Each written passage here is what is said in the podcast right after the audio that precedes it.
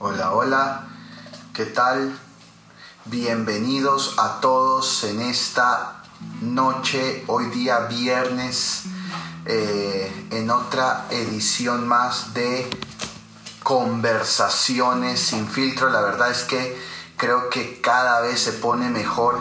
Eh, hemos tenido grandes testimonios, hemos tenido grandes invitados que han podido abrir su corazón, que han podido hablar así como se dice en el argot popular a calzón quitado, porque ellos al abrir su corazón, creo que muchos de nosotros, y me incluyo a mí, yo he sido el primero, hemos sido súper bendecidos con cada testimonio, con cada, eh, con cada conversación que hemos estado teniendo. Y la verdad es que esto ha sido increíble, esto ha sido increíble y, la verdad es que estamos súper contentos, estamos súper felices de, de, de lo que hoy vamos a hablar. La verdad es que, como lo dice el título, hoy vamos a hablar acerca de camino a la muerte. Así que invita a todos tus discípulos, invita a todos tus amigos, invita a todo el mundo que se pueda conectar, porque la verdad esto va a estar bien bueno, esto va a estar que quema, esto va a estar bien picante. Y yo creo que Dios hoy va a hablar así muy, muy directamente, muy frontalmente a tu corazón. Así que, como es costumbre, quiero dar una palabra de introducción para que podamos entender a eh, para que podamos entender qué es lo que hoy vamos a recibir y a escuchar. En el libro de Hechos, el capítulo 4, versículo 12, dice, en ningún otro hay salvación porque no se ha dado a la humanidad ningún otro nombre bajo el cielo mediante el cual podamos alcanzar la salvación. Y algo que es muy interesante es que, como nos dice eh, el escritor en el libro de Hechos, nos dice, no hay ningún otro que pueda salvarnos solamente a través de Jesús. Dice, ningún otro hay salvación. Nosotros sabemos que Jesús mismo dijo acerca de sí mismo que Él es el camino, la verdad y la vida y que no hay otro mediador entre Dios y los hombres, solamente Él. Él es el único mediador, Él es el único que puede salvarnos.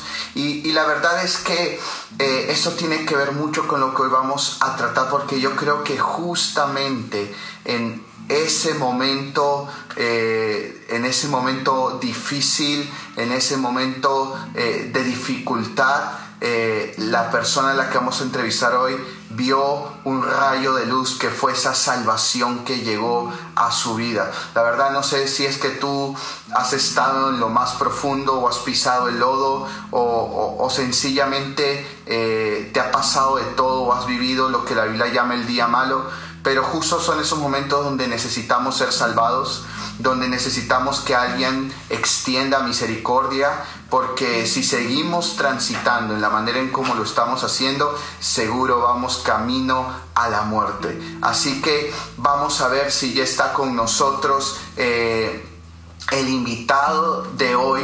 Y, bueno, antes de llamarlo, como les estuve mencionando en un principio, bueno, nuevamente bienvenidos a todos los que se van conectando. Y así que comparte esta ah, transmisión allí de Instagram, compártela eh, a otros, llama a tus discípulos a que se conecten a tus amigos, a todo el mundo, porque yo creo que lo que hoy se va a hablar aquí va a ser de tremenda bendición para su vida. Entonces vamos a ver si, si ya lo tenemos aquí eh, conectado con nosotros. Vamos a ver si ya lo tenemos aquí conectado.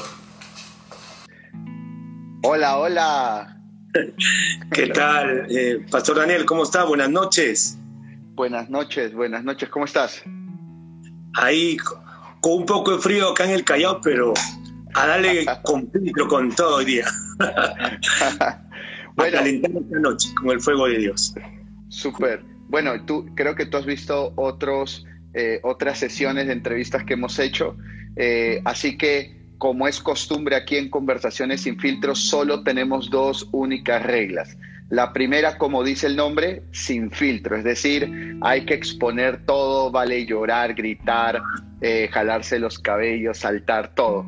Y la segunda regla es total transparencia, es decir, hay que votarlo todo, no hay que esconderse nada. ¿Listo?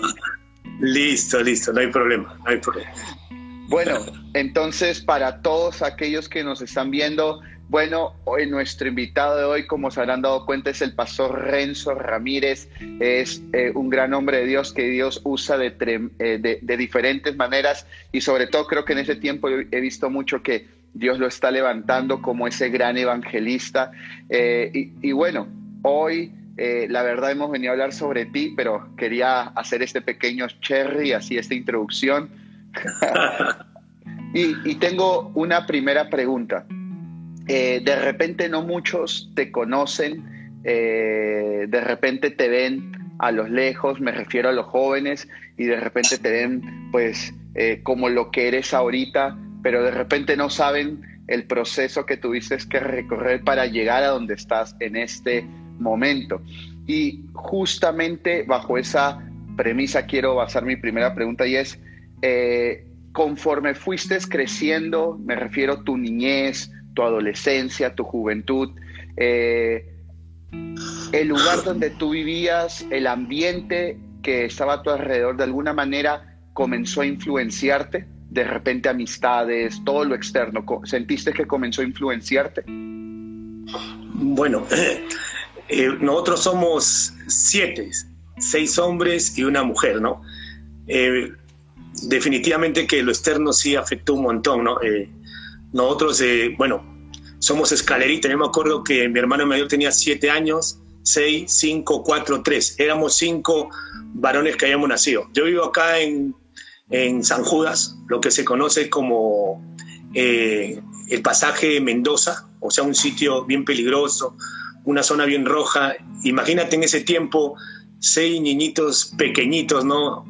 Y verdad, algo que marcó mucho, verdad, lo externo también fue mi, bueno, mi padre eh, es pescador, bueno, era pescador.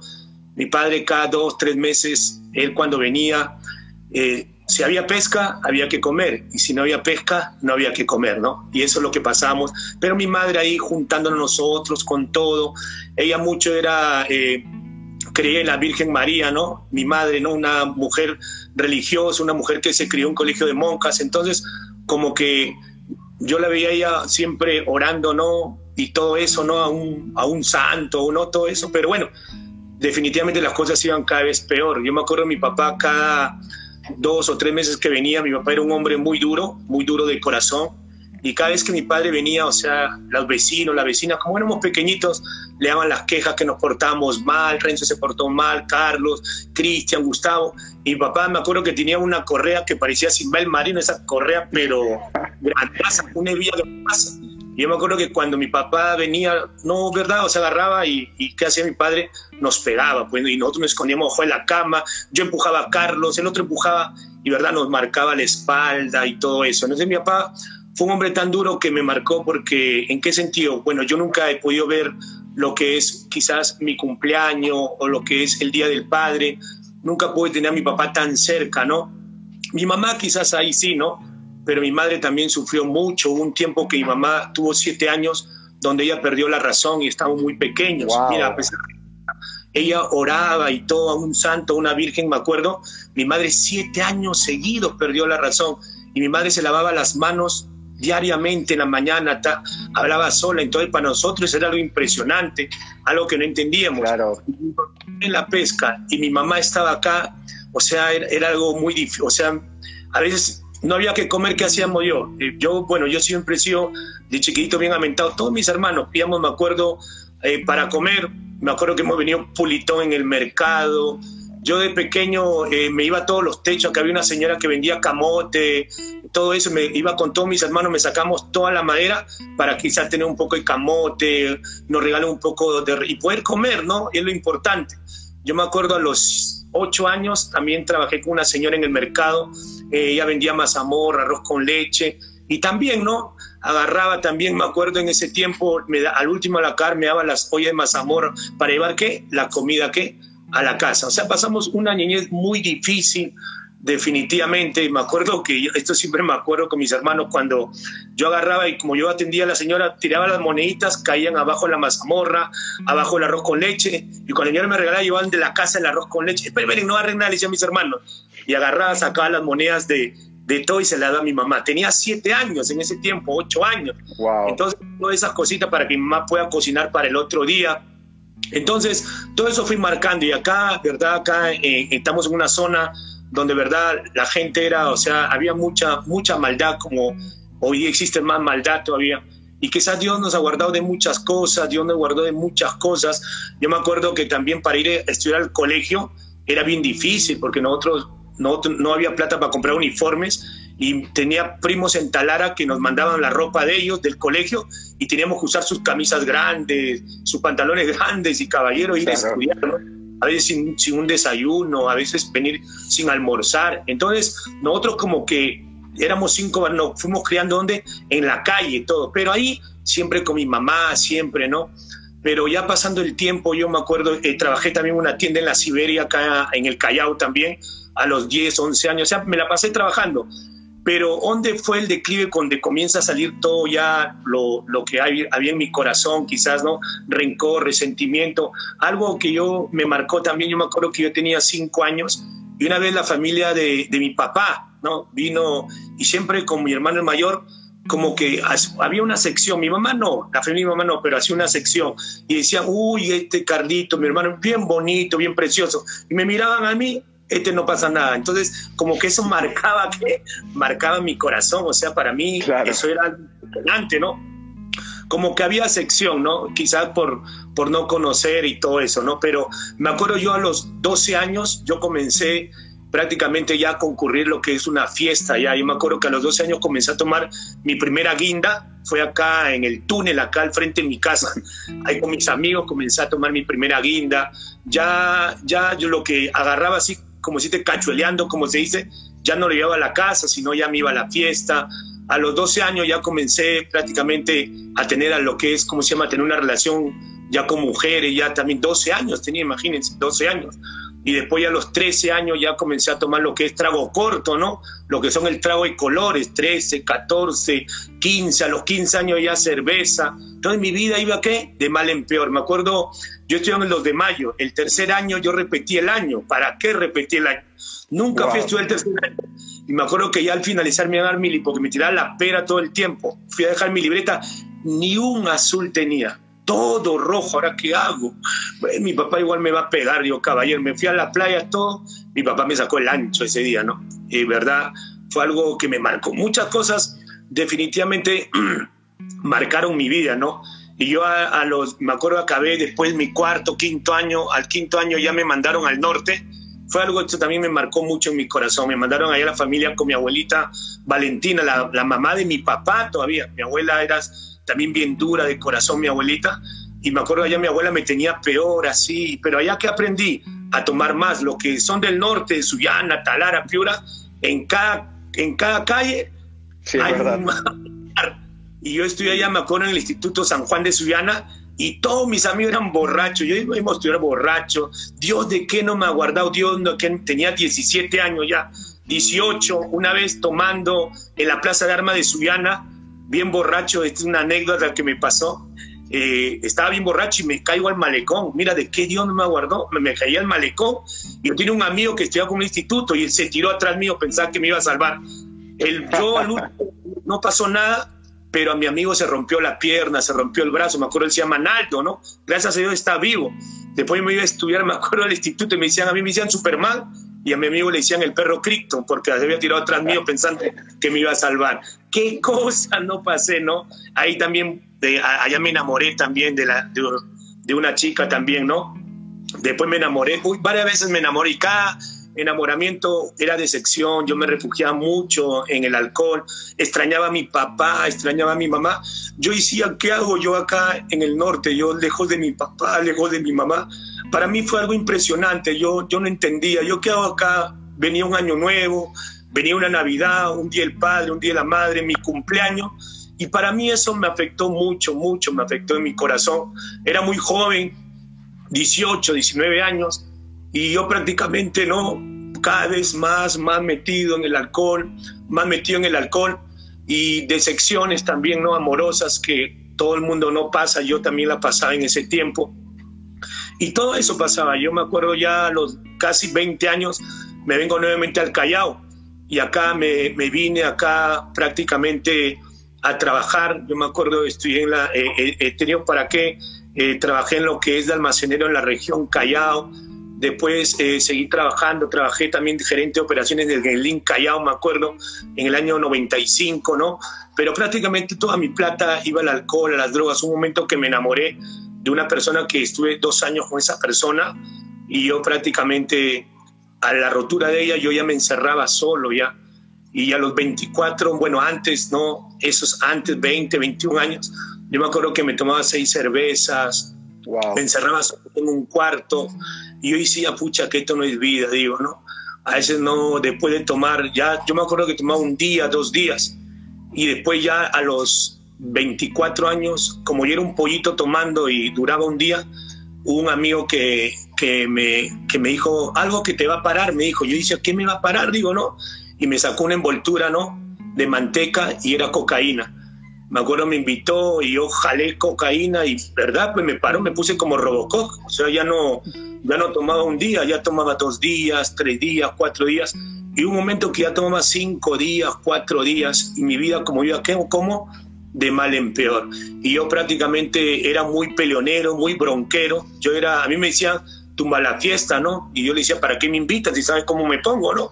Pero en sí, me invitaban a la fiesta, yo ahí me golpeaba, me echaba con todo el mundo, ¿verdad? El, imagínate que al grandazo no lo vi, al chiquito menos, o sea, yo era muy bravo, me peleaba con tres, con cuatro, y borracho, el otro día bien, eh, bien hinchado todo, pero ahí seguía para adelante. Lógico, mi papá, mi mamá, sobre todo mi mamá, querían que yo cambie. Yo muchas veces he tenido altercados con mis hermanos también, como era un carácter muy fuerte, yo me acuerdo una anécdota con él, Gustavo, con, con Juan. Se machoraron los dos hermanos. Y esto digo, ¿para qué se machoraron? A los dos les pegué bien duro, ¿no? Entonces, ¿qué no he hecho? Por eso yo he hecho, ¿verdad? He lastimado mucha gente, también gente que ha querido abusar de mí también de pequeño, físicamente, sexualmente, y Dios me ha guardado de eso. Porque cuando no había que comer había mucha gente abusiva grande que te jalaba quizás para, para cosas incorrectas. Yo he podido huir, he podido correr, he podido librarme de todo. Yo cada vez que me acuerdo de todo eso, por eso que hoy, hoy como, como papá y, y juntamente con mi esposa eh, trato de darle lo mejor a mis hijos y cuidarlos, ¿no? Cuidarlos porque tantas cosas que yo he pasado, que, tantas cosas que he pasado yo, mis hermanos, mi familia, ¿no? Y ahora que estamos acá, bueno, lo importante es seguir adelante, y seguir tantas cosas que definitivamente Dios quiere que hagamos en nuestras vidas. Yo te contara más, Pastor Daniel, hay tantas cosas, ¿no? Cada, cada cosa que he pasado eh, eh, y definitivamente al río Pastor, lo externo lastimó un montón de cosas. Yo hubiera querido conocer a Dios pequeñito, no tuve la oportunidad porque yo recién los conocí a los 27 años, era muy joven también, pero me hubiera gustado conocerlos para no sufrir tanto. Pero le doy gracias a Dios porque yo sé que todo pastor, Dios nos predestinó a cada uno de nosotros, Dios nos eligió y en el momento exacto Dios hizo la obra en mi vida.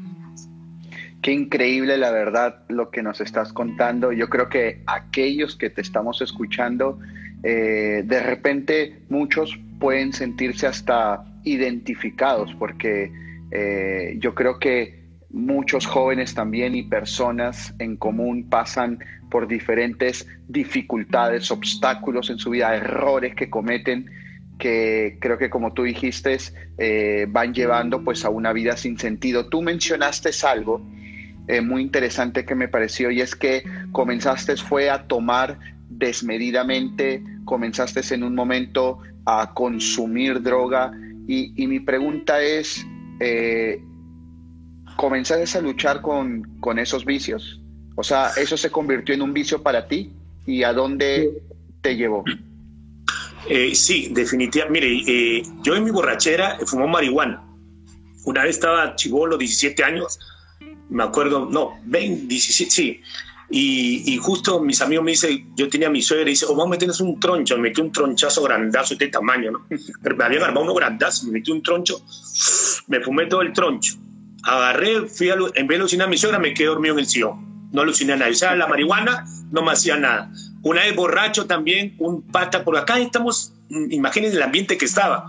Un pata me invitó a, fumar pasta y me dijo, oye, tómate pasta. Y yo también fumé pasta no me pasó nada, o sea, no, no, pasa nada.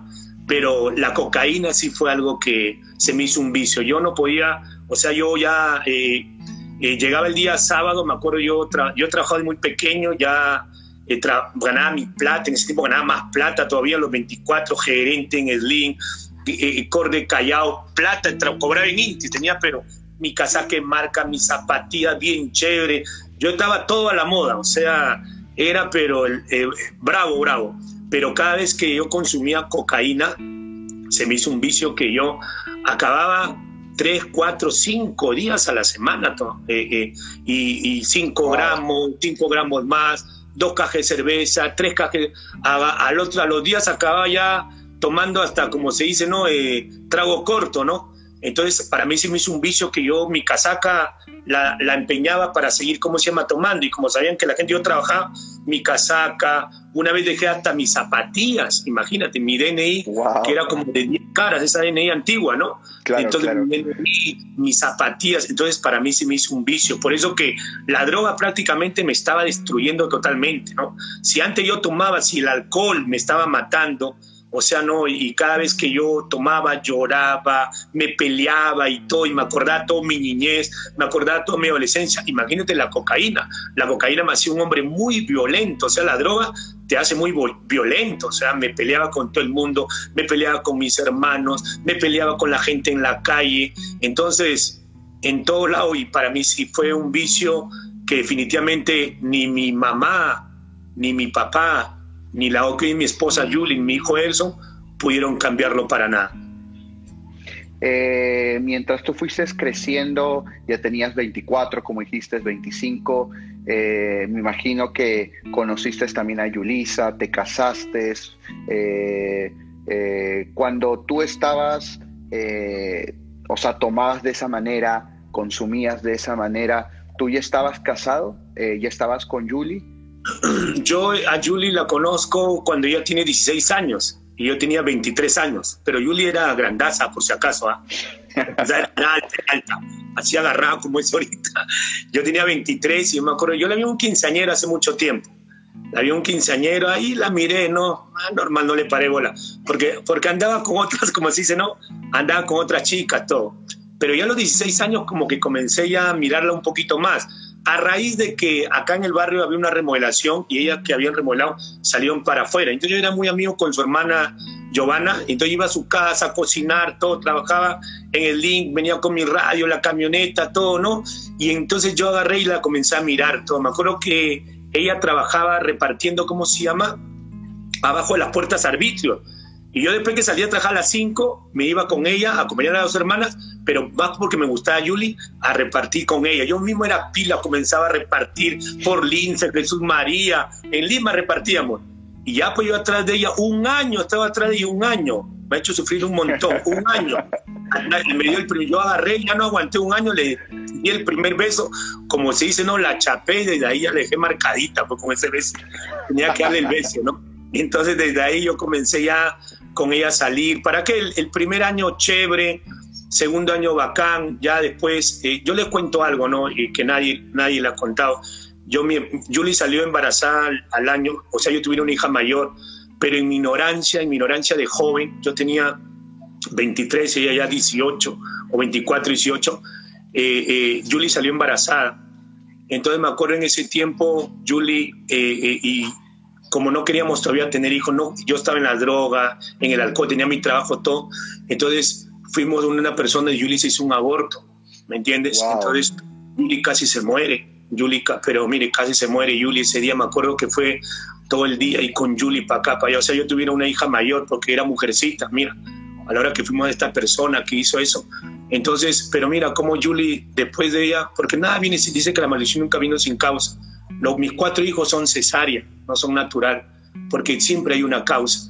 Entonces, después de eso, que pasamos este momento muy doloroso, porque al comienzo uno no ve normal, pero ese día que Julie casi se muere para nosotros fue algo impresionante.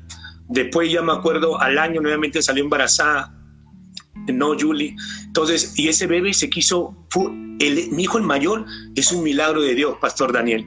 Mi hijo el mayor, eh, eh, eh, bueno, yo me acuerdo, Julie traía la frutita, todo, pero a los seis meses Julie se fue a comprar un marciano, como dice, un, helado afuera y se cae en una zanja. Va bien enterrada la Julie. Julie, ¿qué te pasó? Esto te pasa por ir a comer, le digo, bien enterrada con su, con su, eso que se ponen las mujeres cuando están embarazadas, bien enterrada. Y después hay acá en el barrio uno que le dicen el, un loco y le metió un piedrón a Julie en la barriga. Uy, se le reventó la fuente. Seis meses y medio se le reventó la fuente a Julie. Entonces yo trabajaba en la municipalidad de Ventanía y yo me acuerdo que fuimos, ¿cómo se llama? Eh, a, primero fuimos al hospital y los médicos dijeron, no, ya no se puede hacer nada, que se venga nomás, o sea, que se muere el bebé. Fuimos al hospital San José y nos dijeron también lo mismo, que ya no se podía hacer nada. Pero yo en sí, por salvar ¿no? a mi hijo, porque eh, eh, me fui, ¿cómo se llama? A, y hablé con un asistente y este asistente amigo, mira, mira Renzo, lo único que podemos hacer es que sea cesárea y que tu hijo nazca en la maternidad de Lima. Fuimos a la maternidad de Lima, me acuerdo, el 26 de diciembre del año 95. Fuimos y mi hijo nació a las 9 y 21 de la noche. Nació definitivamente, eh, eh, eh, tuve en incubadora 20 días, pero yo no sabía mucho de eso porque yo me enteré que nací, como fue el 26 de diciembre, me fui a celebrar 27, 28, 29, 30, 1, 2 y 3. El 3 de enero me acuerdo, yo estaba celebrando mi hijo Navidad, perdón, Año Nuevo, todo, y me acuerdo, uy, el 3 que ya estaba sano, uy, ahora que me acuerdo que ya nació mi hijo, tengo que ir a ver a mi hijo. Y me fui a verlo a mi hijo el 3 de enero, imagínense, ya que me pasó toda la resaca. Y yo me acuerdo que fui a ver a mi hijito y estaba en una incubadora, se le veía, el, como era prematuro, se le veía el corazón, se le, se le veía todo. Estaba entubado acá con oxígeno, pero yo no sabía que era. Me metí en lo que están todos los bebés y yo me acuerdo que vi un chiquito así con la barbilla partida. Este es mi hijo, dije. Agarré y le a hablar. No conocía a Dios, pastor, para que nunca conocí, o sea, nunca me hablaron de Jesucristo en mi vida, nunca nunca para nada. Entonces yo le decía, hijito, yo lloraba, le decía, hijito, yo quiero que tú vivas. Le hablaba, ¿no? Y mi hijito lloraba. En eso aparece Julia ahí y, en el piecito pues, decía, ¿no? Ramírez, ¿no? El apellido. Y ya pues desde ahí comenzó, pero en mi casa la vida era bien difícil. Yo después nace mi hijo y ya mi hijo uno, dos años, yo seguía tomando el alcohol, las drogas, mujeres. Yo tenía, estaba con mi esposa, pero que estaba con tres mujeres, con la secretaria donde yo trabajaba, con otra chica allá, con otra. Entonces yo andaba con tres mujeres, mi esposa no sabía.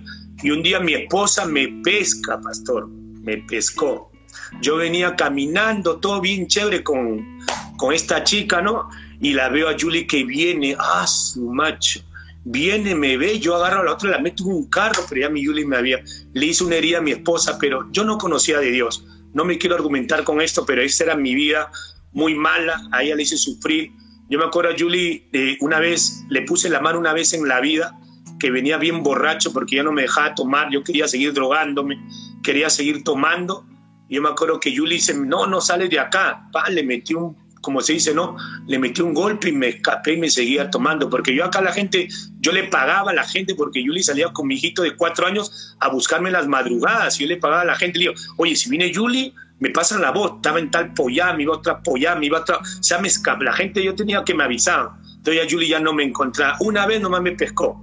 Después yo tenía todo eso. O sea, fue una vida muy brava, donde ya mi vida caía de mal en peor. Yo ya amanecía en las calles, después de cinco días, pastor, yo amanecía hasta tirado en la calle. Amanecía ya, dice, eh, en otras palabras, sin recontrafiltro, me hago en las calles, me hago, me hago, así como yo le digo, pastor, sin zapatos, sin nada. Entonces, no, y Dios me ha guardado de que me mate. Imagínense en el cayo que ya me dormido en el parque, que ya me dormido acá afuera, que ya me dormido y que le a mí. Entonces, mi vida era muy mal, iba de mal en peor, de mal en peor, pastor.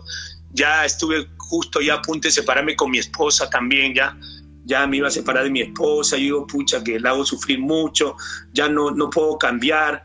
vivía a veces un tiempo en la casa de mi papá, de mi mamá, un tiempo no, para acá, me peleaba acá en mi casa, me tenía que ir a otro lado por la vergüenza, como me peleaba, ¿no? Entonces me daba vergüenza, me iba a la casa de mi mamá un tiempo, después me regresaba, entonces no encontraba una salida prácticamente, para nada.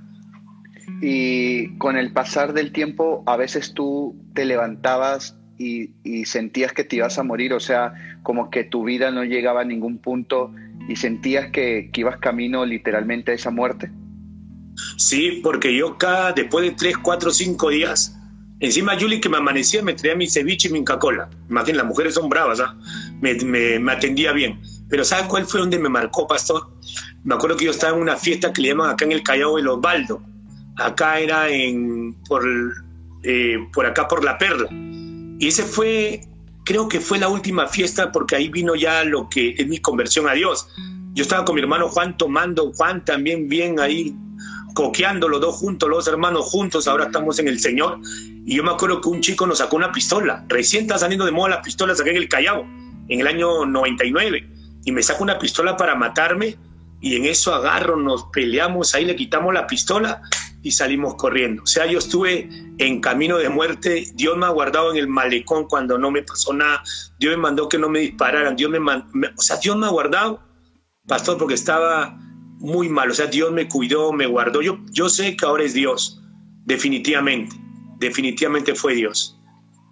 Y bueno, tú nos estás comentando de que tu vida pues era un desastre total, ibas prácticamente camino a la muerte de mal en peor. Y, es más, creo que como tú lo dijiste, o sea, si Dios no te guardaba, literalmente morías, porque has pasado por muchas experiencias eh, que te has visto pues frente a la muerte. Mi pregunta es, eh, ¿en qué momento de tu vida conoces a Jesús y cómo fue tu empezar a caminar con Jesús? ¿Fue fácil? ¿Fue difícil? ¿Fue un proceso? ¿Fue algo radical? ¿Cómo empezaste a caminar con Jesús? Eh, yo me acuerdo del año 99, eh, vino una pareja de la iglesia, eh, una parejita nos predicó a mí, a mi esposa. Pero ¿cómo llegan ellos? Si pierde mi, mi papá se pierde en la pesca. Mi papá es la tercera vez que se perdía. Y usted sabe, pastor, que yo a mi padre le tenía odio, le tenía rencor, le tenía resentimiento, porque si mi papá no, encima se va a la pesca, mi papá era mujeriego y nos pega, nunca nada de nada. Entonces, eh, eh, cuando se perdió mi papá, ahí no me acuerdo que fuimos a la Capitanía del Callao, y bueno, por la familia de mi papá, de mi mamá, consultaban brujas, porque así en el norte consultan brujas que decían que mi papá era pescador, me acuerdo que fue una lancha de 250 toneladas, anchovitera, y se había roto el macaco. ¿Qué significa eso? Que habían muerto todos. Pero ahí habían ¿no? Eh, la noticia de los brujos, que ya habían muerto todos, todos. Pero mi papá después de 12 días aparece en la panca, que es la, la lancha salvavidas, con 12 pescadores, vivos todos. Pero antes de eso vino este hermano en la iglesia que oramos todos los días, oramos en la y un día él dijo, dijo Renzo, hoy día va a aparecer tu papá y comenzamos a orar, a orar y en eso el décimo, el, el de, sí, a los 12 días, eh, me llaman, de, estábamos orando, hicimos, nos agarramos de la mano, me acuerdo ese mismo día, mi papá, toda mi familia, mis hermanos, y nos llaman de la capitanía que mi papá había aparecido. Y todos los pescadores, porque estaban toda la familia de los pescadores, todos habían aparecido vivos. Sí, la lancha se hundió, pero ellos estaban vivos. A mi papá con... Era, ellos, ellos, eran 12. Yo ahora entiendo, ¿no? Porque ahí estaba Jesús con ellos, pues, ¿no? Cuidándolo, ¿no? Definitivamente que sí. Entonces, a raíz de eso, yo llego a, a la iglesia, me acuerdo que él nos invita, pero antes de eso, me acuerdo que fuimos eh, a mi papá recibirlo al aeropuerto. Yo dije, uy, ahora, pero antes de eso, pastor, yo quería contarle una anécdota. Yo me acuerdo que me fui con mi hijo Ederson antes que apareciera uno o dos días. Mi hijo tenía cuatro años, algo así. Y mi hijo, me, yo miraba la playa porque yo, verdad, pastor, quería ver a mi papá, quería pedirle perdón, quería decirle que, que quizás le fallé y que me perdone, ¿no? Y yo miraba la playa y decía, como decían que todos estaban muertos, y mi hijo me dice, papá, ¿y el abuelo cuándo viene? No, el abuelo va a venir pronto. Pero yo miraba la mar y lloraba, porque yo quería, ¿verdad?, reconciliarme con mi papá. Mi papá aparece, yo fui a verlo al aeropuerto, mis hermanos, y cuando mi papá aparece todo barbón, parecía eh, Popeye el marino, así igualito, aparece ahí. Y mi papá, yo pensaba que mi papá nos iba a abrazar todo. hola, hola, hola, nos dijo. Ah, macho, nos enfrió peor todavía. Y yo me acuerdo con esta parejita habíamos quedado en, en ir a la iglesia, ¿no? En ir a la iglesia. Entonces, me acuerdo que nadie fue a la iglesia porque celebramos que mi papá había aparecido. Tomé sábado, domingo, esta parejita nos fui a ver para llevarnos a la MSI y nada, la única que fue fue mi mamá, mi mamá fue. Pero ya la otra semana fuimos a la iglesia, mi hermano Cristian, fue Juan, el que habla, más o menos mi esposa, ¿no? mi hijo Ederson, fuimos, mi madre también, pastor, y nunca había visto algo, primera vez que voy a una iglesia, en ese, no, nunca había ido, y no, uno cuando va recién nuevo a la iglesia se pone, no adelante, se pone atrás, yo tenía 27 años, mi hermano tenía 26, 24, más jóvenes todavía, y yo, pastor, estaba atrás y nunca había visto en mi vida, mi papá nos dijo algo, siempre nos decía, el, eh, eh, el hombre no llora, porque el hombre que llora es homosexual. Me sale maricón, ratero, borracho, lo muelo a palos. ¿Y cómo es la vida, no? Mi hermano, tengo un hermano que es homosexual, que ya no está acá, está con el Señor. Él partió a los 32 años. Ángelo, que también, pastor, usted lo conoce. Sí. Mi hermano Gustavo, que estuvo preso cinco años y medio, tan jovencito, y yo que era el borracho. ¿Qué significa? Que en la lengua, como dice la palabra en Proverbios 18, 21, en la lengua está el poder de la vida y la muerte. Por eso es importante que entender eso. Entonces yo me acuerdo, pastor, que fuimos a la iglesia y yo vi una nube, nunca había visto esto, una nube cuando estaban adorando, me quedé atrás y digo, ¿qué será esto? Estoy mirando yo pensaba que eran mis lágrimas, ¿no? Y en eso veo a mi hermano Cristian que estaba llorando, mi hermano Juan que estaba llorando, yo también estaba llorando. Y nunca había visto eso en mi vida. Entonces, a raíz de eso, yo comienzo, me comienza este líder a invitar, ¿no? Ya una célula. Y yo, ¿verdad, pastor? Me escapaba yo con Julie. Julie jugaba bingo, me acuerdo. Y yo jugaba maquinita, grandote, 25, jugaba maquinita en Nintendo. Bravo en Nintendo, por eso que mis hijos me, me quedan chicos hoy en día ellos, ¿no? Entonces yo jugaba. todo eso, el antiguo video, pues, ¿no? Hoy día ya, ya no juego nada o ya nomás juego pelota y esto es todavía. Entonces agarré y, me acuerdo que este día nos citaba 7 de la noche, 7 de la noche célula. Pero ¿qué hacemos, Julie? ¿Sabes qué? Este líder va a venir a las 7, vámonos a las 6. Y me le escapaba a las 6 porque, ¿verdad? Y un día este líder ya nos pescaba, ya venía temprano, y yo le decía Juli, caballero, ya perdimos, ¿ya? Pero cada vez que escuchaba la palabra, me sentía libre, Dios me estaba preparando mi corazón. Yo, ¿verdad? Yo no quería, pastor, porque ¿quién quiere cambiar? Nadie. Yo decía, voy a dejar del alcohol, las drogas, las mujeres, voy a dejar de divertirme, tantas cosas en mi mente. Y yo me acuerdo que en el año 99 fue un encuentro 17, 18, 19 de agosto. Me acuerdo que el 20 de agosto es día del Callao y me acuerdo que, mi, mira, pastor, ya el, día del encuentro, mi, mi mamá, mi suegra, Julie, la pareja líder de la MSI, ya me estaban esperando. Yo me acuerdo, vine mi trabajo, yo lo veía que estaban todos apurados. ¿Qué pasa acá? yo sabía que mira el encuentro, pues yo no quería ir. Viernes jugaba la U. La U jugaba con Melgar en Arequipa, ¿no? Tenía que ir partido 7 y 10 de la noche. Y dije, no, el sábado tenía una pollada.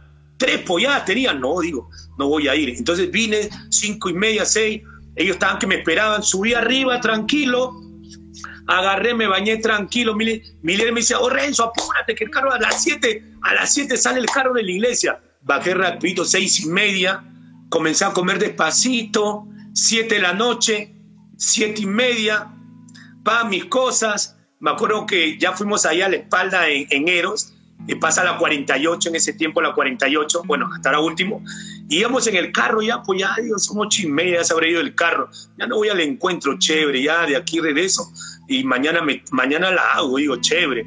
Y en esos pastores, la marina se revista la llanta del carro. Ya, yo gritaba así, ¡eh, chévere! Dije, ya no voy. Reventó la, eso es impresionante. Y mi líder va y le dice al señor que le devuelva la plata para tomar otro carro. Pero el, del, el, el chofer de la 48 le dice, mira, ¿sabes qué?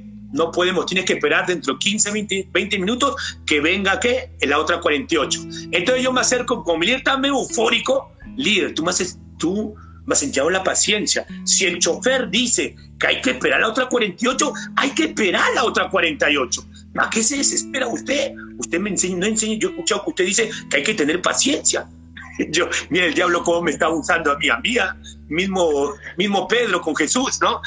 ¿Por qué vas a la cruz? Y entonces, y bajamos con nuestras cosas, pasaron 20 minutos y viene la otra 48. Ya, nueve de la noche, no voy, dije, chévere, va, llego a la iglesia, pero nueve y cuarto, nueve y veinte, camino y en eso veo los micrazos, ¿cuántos no se habían ido? Estaban ahí. Ah, su macho, ¿sabes qué dije? Ya perdí, dije, ya perdí, ya no me queda otra, caballero.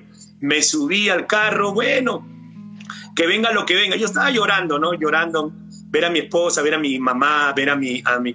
Fue una despedida bien bonita, ¿no? Chao. Eh, ellos en sí cambian, llévenselo de una vez. Yo ahí abrazando a mi hijito de cuatro años, a mi esposa, eh, mis líderes, ¿no? Contento, Dios, que yo me vaya. Y pastor, pasó algo impresionante. E, esos tres días fue algo donde Dios sanó mi niñez, Dios sanó esos momentos que marcaron mi vida, ese momento de maltrato, quizás de un maltrato físico, casi de un maltrato sexual, casi de, todo lo que pasé, mucha gente me hizo daño, y yo también de grande hice daño a mucha gente, ¿no? También porque ya uno de grande saca todo, de, de chiquito no puede hacer daño, pero ya de grande, y entonces Dios sanó mi corazón, me restauró, me liberó, y yo me acuerdo el día domingo, yo le dije tres cosas a Dios, como usted predicaba hace un rato, de Saulo de Tarso, yo le dije así al Señor, Señor, ayúdame, yo sentía que me faltaba algo, ya no puedo más, mi hogar está que se me destruye, estoy en el alcohol, estoy en la droga. Ya levanté mis manos y dije, Señor, ya no puedo más, Señor. Y verdad, pastor, yo sentí un fuego de Dios, algo que nunca en mi vida, verdad, nunca me sentí que algo traspasó toditito mi, todo, todo, todo, fue algo impresionante que fue así. Dios cambió mi vida desde ahí, pastor. Me acuerdo que yo vine después del encuentro, fui a ver a mi padre, y mi papá estaba en la casa, y yo no podía hablar eh, mucho castellano, ¿me entiende? Entonces estaba hablando como... Estás hablando portugués. En portugués y todo eso. Yo venía hablando con el, con el, ¿cómo se llama? Con el taxista que nos trajo. Y yo le decía, oh, yo le hablaba en, en, puro portugués y, el portugués y el taxista me dice, no, tu hijo es brasileño. No, no, mi hijo es peruano, le decía a mi mamá, a mi esposa. No, tu hijo, a ver, quiero ver, vamos a bajar. Entonces yo me acuerdo, bajé entré a la casa, lo vi a mi papá y le dije en, portugués, le dije, papá, papá, te quiero mucho, perdóname papá, te amo un montón, ahora entiendo porque mi papá también ha sufrido mucho, mi papá también a los 15 años se fugó del norte, tenía una madrastra, le pegaban duro, y si a mi padre nunca le dieron amor, es difícil que él pueda cosechar amor. Por eso que mi papá también nos daba golpes también, ¿no? Entonces mi papá me abrazó todo. Desde ahí mi papá, le primera vez que le di un beso en, el, en la frente, lo abracé a mi padre. Y mi padre dijo así, no, mi hijito es inteligente, dijo los líderes. Solo que mi hijito siempre ha sido inteligente, solo ha sido borrachito. En tres días aprendió a hablar portugués. Así, la, anécdota de mi papá, tú que Pastor Daniel lo conoció a mi padre, ya usted sabe que mi papá era eh, un capitán, un pescador, imagínense cómo era mi padre. Un palomía al 100%, un bromista, pero mi padre, bueno, ya está en el cielo, estuvo los ocho meses acá conmigo, ¿no? Y ya está con el Señor, ¿no? Pero pastor, todo eso pasó con una experiencia tremenda. Dios cambió todo, pastor. Dios cambió mi hogar. Han pasado 20 años, pastor. Eh, Dios eh, definitivamente no solamente cambié yo, sino también mi esposa. Dios me dio tres hijos más del cielo, Abigail, Josué y Gracia y con él son cuatro, me mandó tres regalos. Me dio un lugar donde vivir, aunque sea donde vivir, una casita, ¿no? Lo que yo siempre anhelé, que cada uno tenga su cuarto, no como nosotros que éramos tan necesitados que dormíamos en una sola cama. Los cinco dormimos en una sola cama. Uno se cortaba, dormían lo mismo. Lo que soñaba uno, soñaban todos lo mismo. O sea, era algo impresionante. Entonces, ¿qué cosa no, no, no, no pasaba con, con mi familia? Todo después, pastor, tuve la oportunidad ya este, este, este, ¿no? Eh, estos 20 años, ¿no? De verdad que toda mi, mi, mira, mi, mi, suegra, mi suegro, que se convierta en la suegra es un milagro de Dios. Por eso que una algo que yo siempre digo, si tu suegra te convertido, tú estás bien convertido, ¿no? Porque la suegra que se convierte es algo impresionante. Mi suegra, mis sobrinos, sobrinos, mis cuñadas, mis concuñados, y, en mi barrio, todo, mucha gente, ¿no? Conoce de Dios y más que todo, pastor, es el tema más que todo espiritual, ¿no? Entonces, ¿yo por qué me he mantenido? No, porque algo que yo he aprendido, ¿no? Y le digo a todos los jóvenes, ustedes que son jóvenes, ¿no? ¿Verdad? Eh, yo también he sido joven. La Biblia dice que un joven corre de acuerdo a su corazón, pero algún día Dios no va a pedir cuentas, Dios no va a cada uno de nosotros.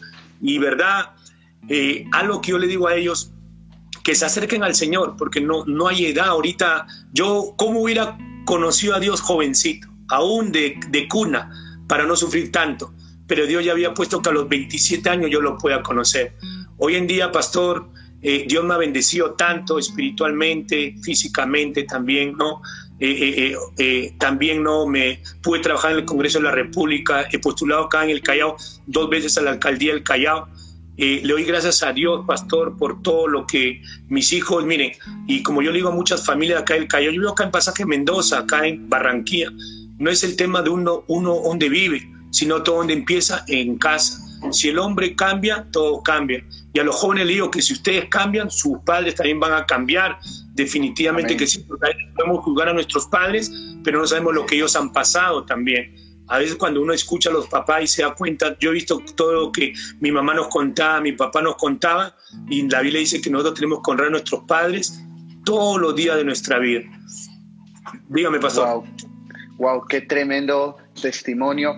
Y, y ya para ir afinando este desenlace, eh, yo te he escuchado muchas ocasiones eh, cuando has predicado, cuando has hablado, de que incluso cuando ya estabas en Cristo, cuando empezaste en ese proceso de, de, permitir que el Espíritu Santo pues vaya obrando en tu vida, vaya sanando, restaurando, liberando, empezaste a servirle a Dios, pero, pero hubo un proceso en el que aún estando en la iglesia pues todavía tú no veías esa bendición de parte de Dios.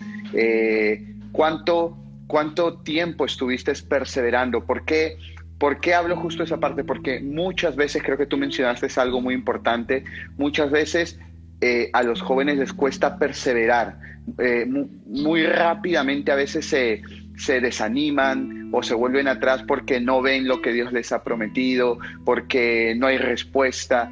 Y, y, y tú pasaste un proceso, ¿cierto? Donde, donde tú perseveraste y comenzaste en un punto a ver la bendición de Dios y, creo que desde allí fue también otra cosa, de, incluso desde la condición y la situación en la, en la que tú vivías, en la que tú estás. Me gustaría también que, que pudieras comentar sobre eso. Ya, yo me convierto, pastor, y me quedé sin trabajo.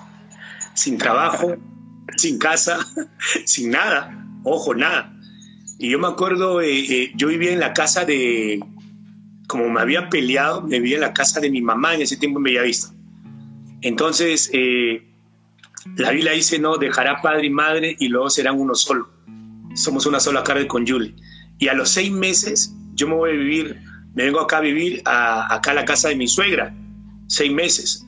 O sea, vivir con los padres bonito, pero, o sea, no, no es la voluntad de Dios, ¿no? Para nada, ¿no? Y entonces, eh, eh, eh, me acuerdo en ese tiempo yo no tenía trabajo, cachueleaba, pastor cachueleaba. Me acuerdo, yo mi primer cachuelo que agarré después de haber sido gerente, después de haber sido trabajar en la región Callao, de estar con camioneta, walkie-talkie, en el complato un montón, me quedé en nada. Tuve que empezar de cero, pero ya tenía Jesucristo de parte mía, o sea, tenía la clave yo, ¿no? En ese, en ese momento.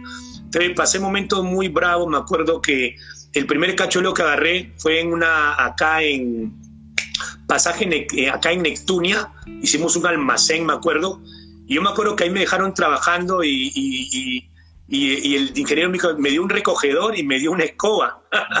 yo me acuerdo, a cuatro nosotros, yo cuando recogió la escoba, si he sido jefe, he sido gerente, pero yo ya, yo dije, no, señor, si esta es la bendición, como me recogió mi escoba, pa, pa, pa, y me dijo algo, mira, ¿sabes qué? Si quieren ustedes se van, yo les pago la semana, pero ya no vengan. No, le digo, ingeniero, yo he venido acá a trabajar, no he venido a que usted me regale mi plata, ¿no? Y si Dios me ha abierto esta puerta, es por algo. Y nos pusimos allá a barrer, y me acuerdo que habían esos molinos de acero, todos antiguos, y comenzaron a demoler, y comenzaron a sacar todo eso. Pues yo le digo, ingeniero, ¿puedo llevarme todo eso? Y, y, compramos sierra, todo, mira. Va, y nosotros después de las 5 comenzamos a sacar todo ese fierro, todo, y lo veíamos allá en Cambeta, tenemos un camión y diario los cuatro nos hacíamos dos mil toneladas de fierro, todo, y nos ganamos 80 soles cada uno. Entonces yo le digo a Julie, Julie, ¿sabes qué? Vamos a alquilar mejor una casita, ¿qué importa acá? ¿Qué importa, no? Eh, y alquilamos acá en Carrillo Albornoz, ese le conocen como el penal del Urigancho, un cuartito, 100 soles, pero estaba yo, mi esposa, ¿sabe, pastor, que teníamos una sola cama? y dormíamos los tres, Julia estaba embarazada de mi hijita Abigail. También, ¿cómo se llama? Tenía una cocina primus. Acuérdense esa cocina primus que había que echarle bastante Y, y si no se queda tuerto es por fe nomás, porque esa candela sale, ¿no? Y todo eso. Y ese era mi... mi y, y, ah, y, y, una, y una mesa de madera que me habían regalado con dos citas. Y ya pues yo ahí ahí tranquilo, ahí yo predicaba la palabra, pagaba mi casita, nada más, había para comer, Julie Macoria le llevaba a su mamá en el comedor, ¿qué importa, pastor? Comía arroz con lentejita, mi pescadito frito, mis dos panes con mantequilla, tecito, pero ya estaba Jesús, había paz, había tranquilidad, y lógico, yo no dejé de orar, no dejé de leer, porque pastor, yo, te había, yo había cambiado el alcohol, las drogas, yo me había quitado todo eso, pero todavía tenía mi carácter, de vez en cuando se me escapaba, yo me acuerdo cuando recién vine el encuentro, al mes de convertido me fui a ver un partido de fútbol acá en Dulanto con todos mis amigos y el árbitro estaba cobrando mal. Y en eso el árbitro cobraba mal, mal, mal. Y en ese momento eh, eh, yo no me aguanté y agarré y le menté la madre al árbitro. Y era cristiano ya. Pastor, yo miré hacia atrás. Ah, su macho. Hoy me sentí tan mal, me dolió el corazón. Llegué a la casa y me puse a llorar, Señor, cambia, mira, no puedo más. Esto. Y al mes como Dios va probando, ¿no? Pero eso no me desanimó, me metí con Dios. Algo tengo, tengo que cambiar esto. Me acuerdo que donde mi suegra había uno chiquito de Carrillo, ahí tres, y uno me, minta la madre, tenía 28 años, recién pidió, y me dice, ¿qué tienes, tío? Me mentó la madre. Ay, ay, yo le digo, yo no le puedo pegar porque soy cristiano. Hoy te muevo en mi barrio a San Juan, me fui a San Judas, y le dije a unos muchachos, muchachos, le regalo un ron y una, y una, y una, y una gaseosa. Hay uno que me ha faltado respeto, vamos, ya Renzo, vamos, palo. De mi barrio le pegaron. Me vine, mire, pastor, me vine. Y entrando a mi casa me puse a llorar. ¿Y sabe qué hice, pastor? Comencé a levantarme 5 de la mañana todos los días, todos los días, todos los días. Hubo un momento en que el Espíritu Santo me levantaba y escuchaba su voz. ¡Renzo! Yo nunca había sentido esa voz. Yo luego le comentaba a Julie, o Julie, ¿escuchaste? Y, era, y me levantaba a orar. Y yo ahí yo entregaba mi, mi, carácter, Señor, entrego mi carácter, mis palabras, mi, ayúdame, cambia. Fue un proceso, pastor, casi de un año. Un año en que yo no quería, no, que estas cositas no me, no, no me saquen como del propósito de Dios. Aparte que también tuve que perseverar en el tema de, primero, y así nosotros íbamos, ¿qué importa? Con 5 o 10 soles, me acuerdo que cuando yo ya comencé, yo eso sí comencé a predicar de arranque me iba con la gente, me la iba a la 45, a la 48.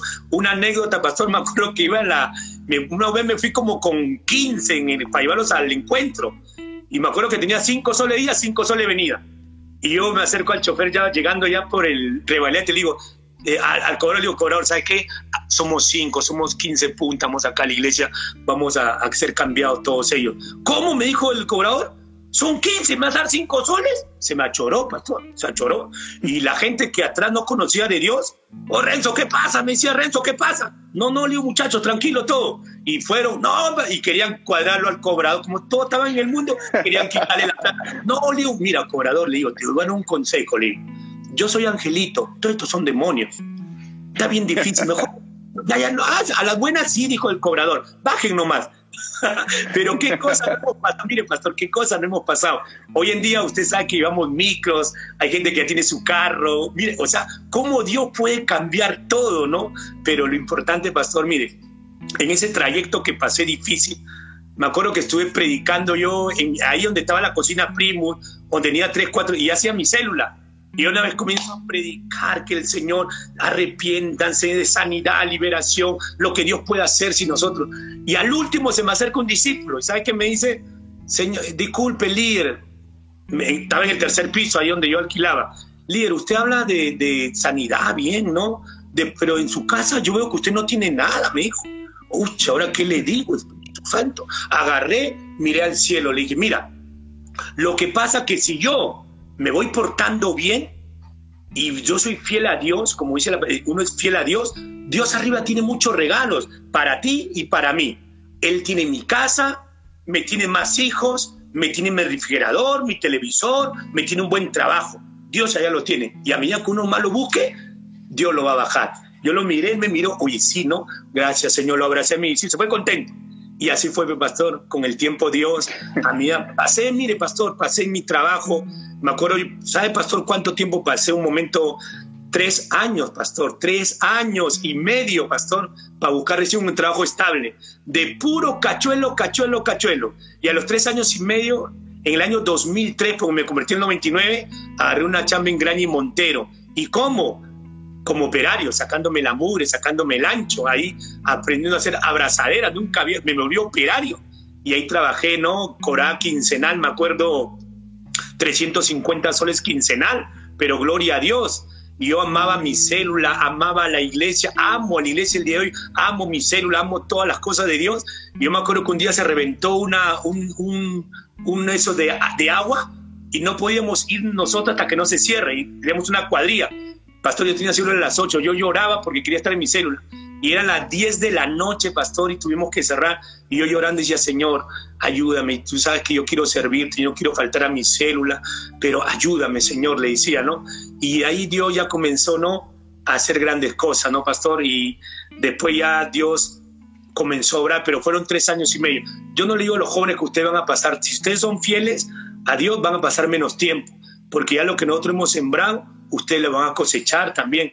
Y, importante porque mis discípulos ya no pasaron tres años y medio, pasaron un año de sequía, medio año, año y medio, porque ya nosotros hemos sembrado para que ellos como puedan cosechar. Por eso que es importante tener la cobertura del MSI, la cobertura de nuestros pastores Hugo y Juanita, la cobertura del pastor, el, el pastor Daniel, la pastora Sonia. La cobertura es clave. Sin cobertura no hay nada ellos oran, oh, ¿verdad? Es algo impresionante, ¿no? Entonces, pastor, y, verdad, y, llegar a MSI fue, es, una, es una iglesia familiar, es una iglesia donde participan los matrimonios, los hijos, las hijas, participamos todos. O sea, una iglesia con tanto amor, ¿no? El pastor Hugo, mi pastora Juanita, ahí que son prácticamente exactos ahí los dos ¿no? Tremendo. Entonces Dios me ha puesto en una iglesia donde tengo unos padres tremendos espirituales.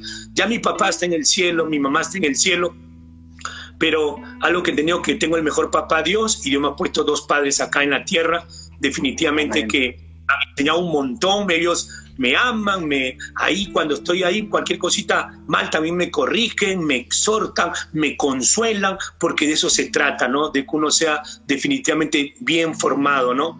Y pastor, que no hemos pasado tres años y medio. Entonces yo le digo a todos los jóvenes que nos están viendo ahorita que perseveren, porque verdad Dios tiene grandes cosas para ustedes. Pero escuchen bien, sí, corran de acuerdo a su corazón, pero tienen que entender que algún día Dios les va a pedir cuentas de todo lo que hagamos. Y yo verdad muchas cosas me quisiera arrepentir, pero ya no puedo ya. El tiempo no se puede retroceder.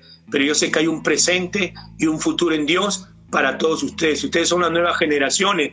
Dios los predestinó a ustedes jóvenes. Dios los eligió, como es muy importante, no como decía el apóstol Pablo, no por palabras persuasivas ni sabiduría humana, sino como con el poder de Dios, con el Espíritu Santo de Dios. Si ustedes, ¿verdad?, le entregan esas áreas pequeñitas que a veces dijimos, no, pero las pequeñas zorras malogran el viñedo. Yo entendí que tenía que entregarle mi carácter, que tenía que entregarle mis actitudes, mis acciones. Y yo todavía sigo en construcción hasta que el Señor venga. Pero Dios cambió todo eso en mi vida. Amén. Eh, me gustaría, porque ya justo está que se nos termine el tiempo, Instagram te da 60 minutos. Eh, en 30 segundos me gustaría que ores por todos aquellos jóvenes que de repente han sentido la tentación de dejarlo todo por desánimo, por lo que están pasando, y aún muchos jóvenes que, así como tú, por una vía desordenada, de repente están camino a esa muerte. Me gustaría que en 30 segundos pudieras orar por todos ellos. Sí, sí, pastor, vamos a orar. Señor, gracias Padre Santo, Señor, en esta en esta noche, Señor. Gracias por esta noche de bendición. Padre, lo que era para mí un camino de muerte, tú lo convertiste en vida, Señor. Hoy, Padre, oro por todos los jóvenes de esta nación, por todos los jóvenes de la MSI. Somos uno Lima, Señor. Hoy aplico tu sangre, Señor, que ellos puedan entender, Señor, que tú tienes un propósito grande para cada uno de ellos, Señor.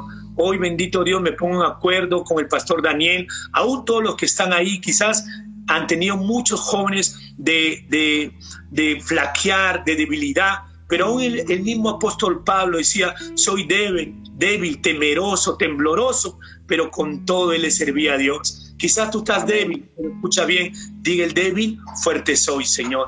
Gracias, bendigo los jóvenes, bendigo por esta gran pesca del día de mañana, Señor, que sabemos que será un gran éxito, Señor. Gracias, bendito Dios, en el nombre de Cristo Jesús. Amén y amén. Muchas gracias por haber estado con nosotros y a todos los que nos están escuchando. Esto fue Conversaciones sin filtro.